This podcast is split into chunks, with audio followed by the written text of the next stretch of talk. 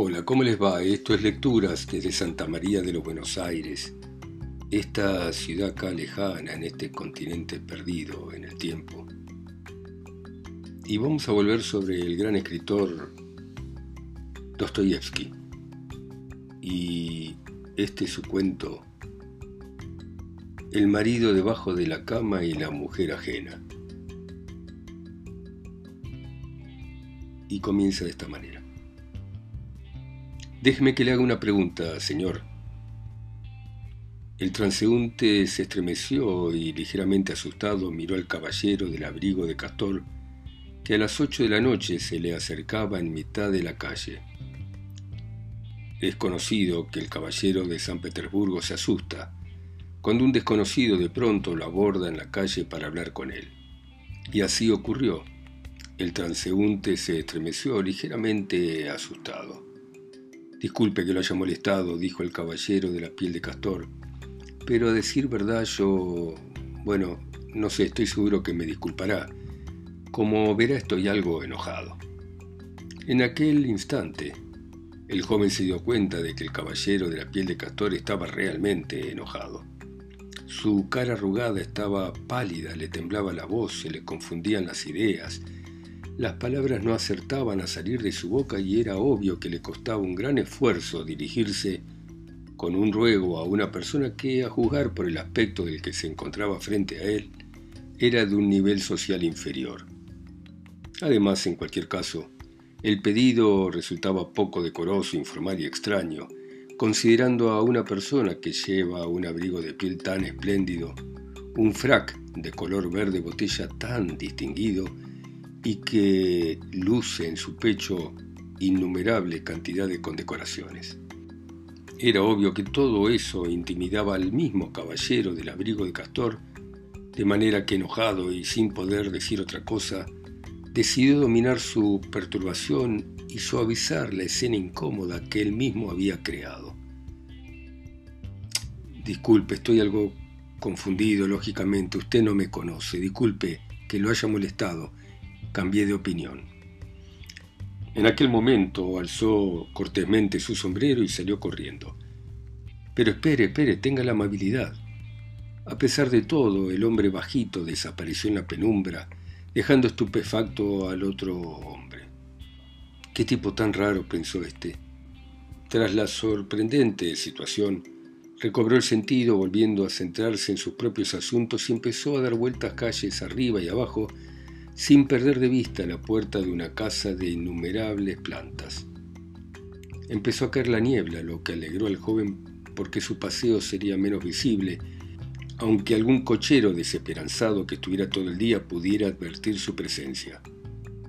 Disculpe. El transeúnte se estremeció de nuevo. El caballero del abrigo de castor estaba otra vez delante de él. Perdone que yo de nuevo dijo, pero Usted seguramente será un hombre honesto. No me juzgue externamente en función de mi pertenencia social. Por lo demás, no era eso lo que yo le quería decir. Eh, repare en lo humano, porque frente a usted tiene a un hombre que necesita humildemente un favor. Si puedo ayudarlo en algo, ¿qué es lo que necesita? Quizá crea que le voy a pedir dinero, dijo el caballero misterioso, haciendo una mueca con la boca y soltando una carcajada histérica mientras se ponía pálido. Por favor. No, no, veo que lo estoy molestando, disculpe, ni yo mismo me soporto, pero tenga en cuenta que me está viendo usted en un estado de ánimo muy alterado que raya en la locura, pero no crea que... Bueno, vayamos al punto, respondió el hombre joven, moviendo la cabeza enérgica e impacientemente. Ah, con qué esas tenemos. Usted, un hombre tan joven, ¿Me está llamando la atención como si tratase con un muchacho aturdido? Realmente he debido de perder el juicio. ¿Cómo le parezco ahora humillándome? Dígamelo de manera sincera. El joven caballero se quedó confuso sin decir nada. Permítame preguntarle si no habrá visto usted a una dama. En eso consiste toda mi pregunta, dijo por fin decididamente el caballero del abrigo de castor. ¿A una dama? Sí, a una dama. He visto, pero debo reconocer que han pasado tantas de ellas por acá. Muy bien, le respondió el hombre misterioso con una sonrisa amarga. No era eso lo que le quería preguntar, disculpe. Quería preguntarle si no habrá visto usted a una señora con una piel de zorro, capuchón de terciopelo oscuro y un velo negro. No, no he visto a una señora así. O puede que no me haya fijado. Ah, bueno, en ese caso disculpe. El hombre joven quería preguntar algo, pero el caballero de abrigo lujoso desapareció otra vez, dejando asombrado a su interlocutor inquieto. Que se vaya al diablo, pensó el joven caballero, visiblemente disgustado. Enojado subió el cuello de su abrigo y se puso nuevamente a dar vueltas alrededor de la casa de innumerables plantas sin descuidar la precaución. Estaba enojado. ¿Por qué no saldrá? pensó. Pronto serán las ocho. Las campanas de una torre dieron las ocho de la tarde. ¡Qué demonios! ¡Por fin! Disculpe. Perdón, pero yo le... Pero se me ha presentado usted tan de repente que me dio un buen susto, dijo el transeúnte arrugando la cara y disculpándose. Aquí me tiene otra vez. Claro que debo parecerle intranquilo y extraño. Haga el favor de explicarse lo antes posible y sin rodeos. Todavía no sé en qué consiste su deseo. Usted está apurado, verá.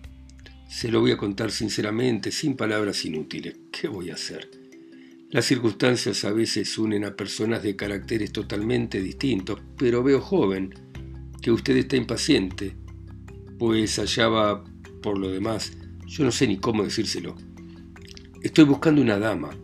Ya me he decidido a contarlo todo. Debo saber con precisión a dónde se dirigió esa dama. Creo que no es necesario, caballero, mencionar su nombre. Bueno, bueno, continúe. Que continúe. Emplea usted un tono. Discúlpeme, puede que lo haya ofendido llamándolo joven, pero le aseguro que no. En una palabra, si usted pudiera hacerme un gran favor, verá, se trata de una dama, quiero decir una mujer formal, de buena familia, de gente con la que trato que... que me pidieron... Ya sabe usted, no tengo familia. Bueno, póngase en mi situación, muchacho. Ay, otra vez lo he llamado muchacho, discúlpeme. Cada minuto ahora es oro. Imagínese que esa dama... ¿No podría usted decirme quién vive en esta casa? Sí, aquí vive mucha gente. Sí, quiero decir que tiene razón, respondió el caballero del abrigo de castor, sonriendo ligeramente para guardar las apariencias. Veo que estoy algo confuso, pero ¿por qué utiliza usted ese tono? Está viendo que reconozco sinceramente mi confusión, y si es usted un hombre altivo, se habrá percatado de mi humillación. Le estoy hablando de una mujer de buena conducta, es decir, de buena posición. Disculpe, me confundo tanto como si hablara de literatura. Mire que llegar a la conclusión de que Paul de Kock es poco profundo cuando es su literatura la que es mala, eso es. El joven miró con piedad al caballero del abrigo de castor que pareció embrollarse definitivamente. Se quedó callado, mirando, sonriendo absurdamente y agarrando con mano temblorosa la solapa del abrigo de su interlocutor. ¿Dice usted que quién vive aquí? preguntó el joven retrocediendo ligeramente. Sí, pero usted me dijo que mucha gente.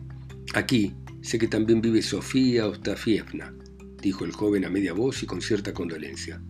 bueno, pues lo ve, lo ve. ¿Y sabe si vive alguien más?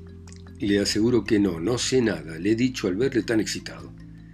Acabo de enterarme por la cocinera de que ella visita esta casa, pero usted no ha reparado en ello, decir, en lo referente a Sofía Ostafievna, pues no la conoce, ¿no? Entonces disculpe. Ya sé, joven, que nada de esto le interesa, dijo el extraño caballero con amarga ironía. Escuche, dijo el joven titubeando. En esencia ignoro el motivo de su estado, pero dígame sinceramente, ¿acaso le engaña a su mujer? El joven sonrió amablemente. Al menos así nos entenderíamos el uno al otro, agregó expresando con todo su cuerpo el generoso deseo de hacer una ligera inclinación. Me deja usted estupefacto, se lo digo sinceramente. Exactamente de eso es de lo que se trata. ¿A quién no le ocurre? Su interés me ha llegado profundamente. Reconozca que entre gente joven, aunque yo no lo sea, pero ya sabe, la costumbre, la vida de soltero, la soltería, ya sabe. Está claro, está claro, pero ¿en, qué lo puedo ayudar? Pues verá, reconozca que visitar a Sofía esta fiesta, por lo demás, ni siquiera sé a dónde se dirigió esta dama, Solo sé que se encuentra en esta casa. Y al verle pasear por la otra acera, yo, que también hacía lo mismo, pensé ya, ve, estoy esperando a esa dama. Sé que se encuentra aquí y me gustaría encontrármela para decirle cuán indecoroso e indecente resulta... Es decir, ya me entiende usted. Mm, bueno, no lo estoy haciendo por mí, no se vaya usted a pensar, es la mujer de otro. Su marido está allí, en el puente de Bosnesensky. Quiere agarrarla, aunque aún no ha tomado la determinación. Todavía no se lo puede creer, como cualquier marido. En ese momento el caballero del abrigo de Castor hizo un gesto para sonreír. Soy su amigo, y claro, reconocerá usted que siendo como soy, una persona respetable, no se podría tomar por otra cosa. Claro, y bien, bien, bien, bien. Y bien tengo que agarrarla. Me lo han encargado, pobre tipo. Pero sé que se trata de una joven y pícara dama. Siempre tiene a Paul de Kock bajo la almohada. Estoy convencido de que se escabulle de su casa sin que nadie se dé cuenta. Confieso que fue la cocinera quien me dijo que venía acá y yo enloquecido salí corriendo hacia este lugar en cuanto tuve la noticia. La quiero agarrar, ¿eh? Llevo tiempo sospechando y por eso quería pedirle. Como usted estaba paseando por acá, usted, usted, eh, yo no sé. Bueno, pero finalmente, ¿qué es lo que quiere? Sí, no he tenido el honor de conocerlo, ni siquiera me he permitido la curiosidad de saber quién es y a qué se dedica. en cualquier caso, permítame presentarme, mucho gusto. Y el caballero trémulo sacudió ardientemente la mano del joven. Esto tenía que haberlo hecho yo al principio agregó, pero se me pasó por alto la cortesía. Mientras hablaba, el caballero del abrigo de Castor no podía estar quieto, miraba intranquilo a ambos lados, movía los pies agarrando continuamente del abrigo al joven como si se ahogara. ¿Lo ve? dijo. Pretendía dirigirme a usted amistosamente, disculpe el atrevimiento. Quería preguntarle si no podría usted dar sus paseos por allí, por aquella calle junto a la callejuela, donde hay una puerta de salida en forma de L, eso es. Yo a mi vez también voy a pasear cerca del portal principal de modo que no se nos pasará por alto. Lo que no quiero es que se me escape estando yo solo. No quiero que se me escape. En cuanto usted la ve, la detiene y me avisa. Pero he perdido el juicio.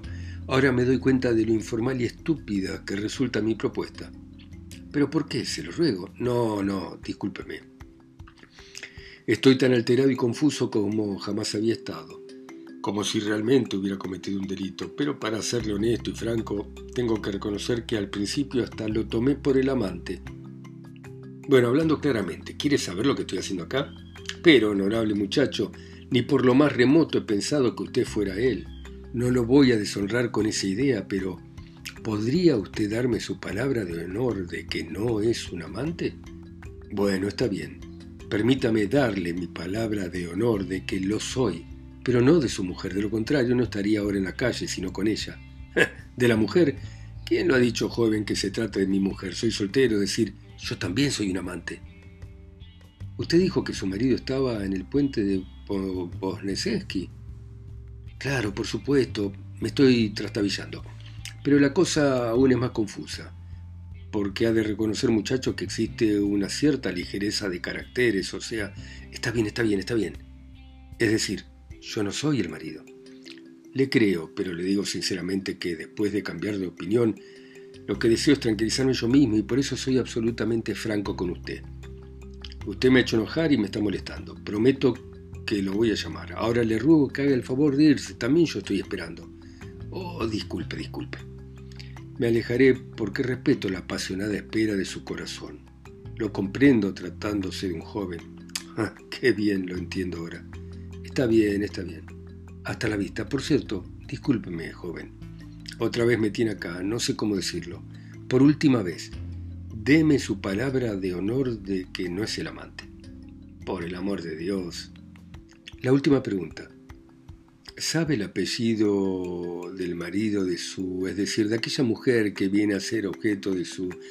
Claro que sí, pero no es su apellido y asunto terminado.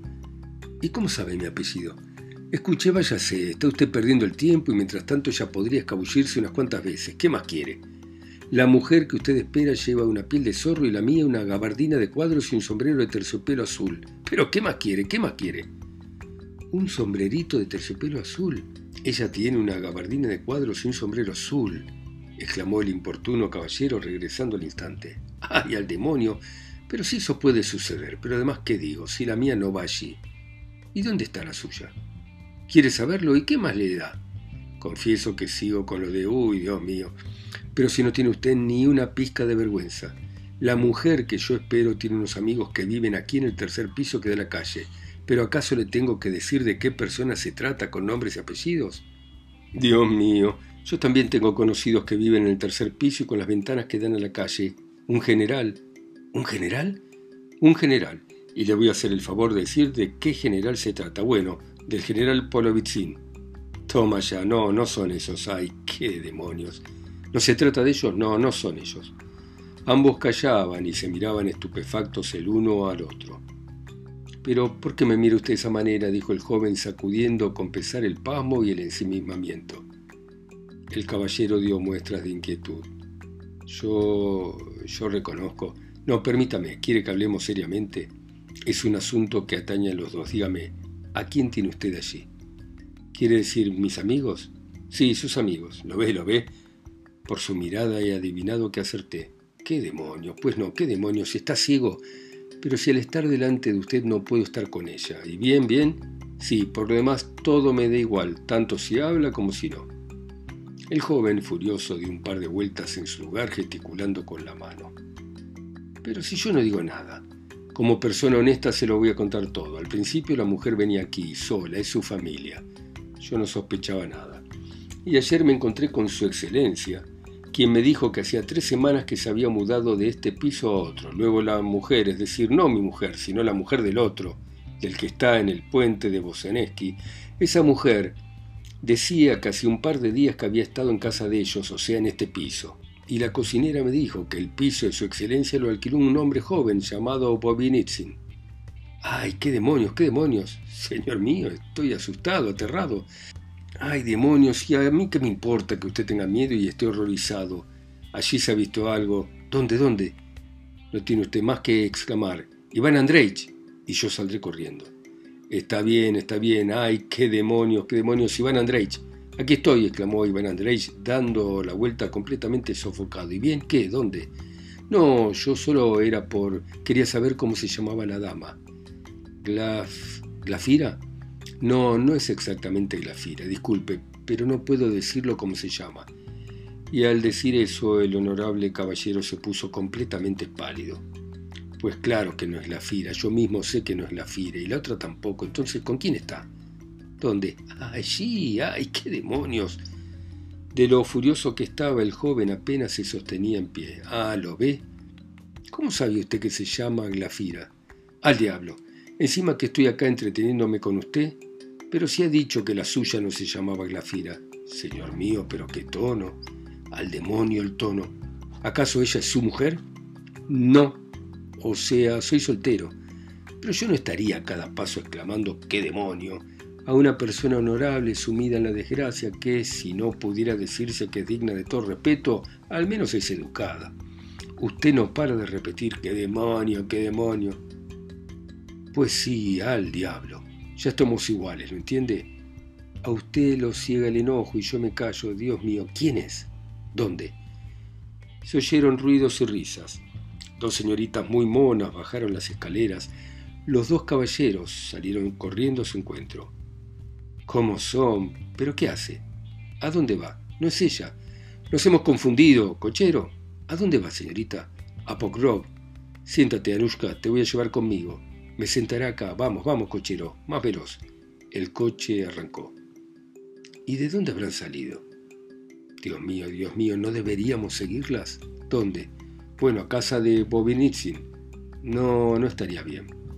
¿Por qué? Claro que yo por mí iría, pero ella diría otra cosa. La conozco, diría que vino a propósito para atraparme y me echaría la culpa y saber que realmente está allí, pero usted no sé, no entiendo por qué no sube usted a casa del general. Pero si se ha mudado, da lo mismo, ¿lo entiende? Ella ha estado en su casa, pues usted también va a verlo, ¿entiende? Hágalo como si no supiera que el general se ha mudado y vaya como si fuera a buscar a su mujer. Y después, Bueno, y después disimule como pueda donde Bobinitsyn. ¡Uy, demonio! Bueno, ¿qué le importa a usted que yo disimule? ¿Lo ve, lo ve? ¿Qué? ¿Qué dice, señor mío? ¿Qué? Otra vez me sale con lo de antes. Ay, Dios mío, debería avergonzarse de ser tan torpe y ridículo. Bueno, ¿y por qué razón se toma usted tanto interés? ¿Usted quiere enterarse... ¿Enterarme de qué? ¿De qué? ¿Qué demonios? Ahora no tengo tiempo para entretenerme con usted. Puedo ir yo solo. Párchese, vamos, vigila allí, vamos. Señor mío, casi pierde usted los estribos, exclamó desesperado el caballero del abrigo de castor. ¿Y qué? ¿Y qué más da que pierda los estribos? dijo el joven apretando los dientes y acercándose furioso al caballero del abrigo de castor. ¿Y qué pasa? ¿Delante quién estoy perdiendo los estribos? rugió apretando los puños. Pero, señor mío, permítame. No, ¿quién es usted? ¿Ante quién pierdo los estribos? ¿Cómo se llama? No sé por qué, joven, ¿Para qué quiere saber el apellido? No se lo puedo decir. Mejor será que vaya con usted. Vamos, no me voy a quedar atrás.